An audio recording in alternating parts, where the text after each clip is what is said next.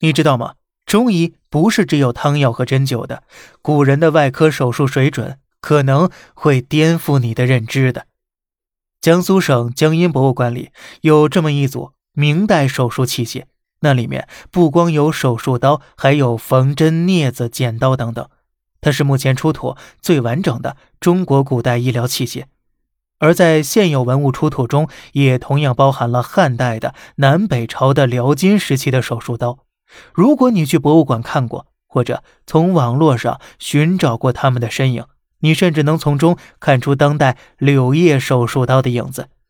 从这些工具身上，其实就能看出古代中医外科的发达程度了。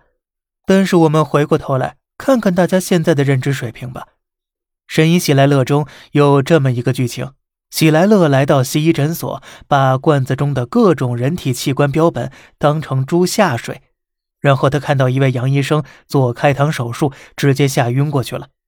一部以弘扬中医为主的电视剧，居然都有这么大的认知误区。而事实上呢，喜来乐作为一个饱读医书的民间郎中，应该是非常熟悉这种外科手术的。那么为什么这么说呢？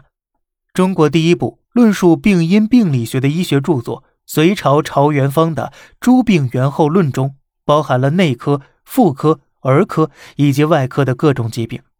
书中详细记载了传统中医做肠吻合手术的步骤和手法。书中描述了这样的一种缝合手法：当次阴阳，上下逆顺，急缓相望。相信学医的人呢，应该是很熟悉的。这就是现代医学的八字缝合法。这一九九七年才确定下来的缝合手法，咱们的老祖宗一千四百多年前就在用了。而且更重要的是啊，缝合之前那是更为复杂的开腹外科手术。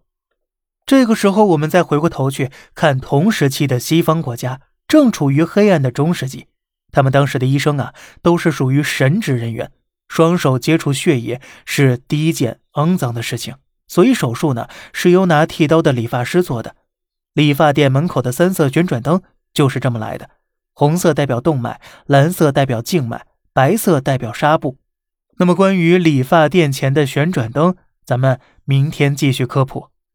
那个时候啊，他们主要以放血疗法为主，不管你是感冒发烧，还是消化不良、肺炎、肿瘤或是癌症，通通都是静脉开刀放血。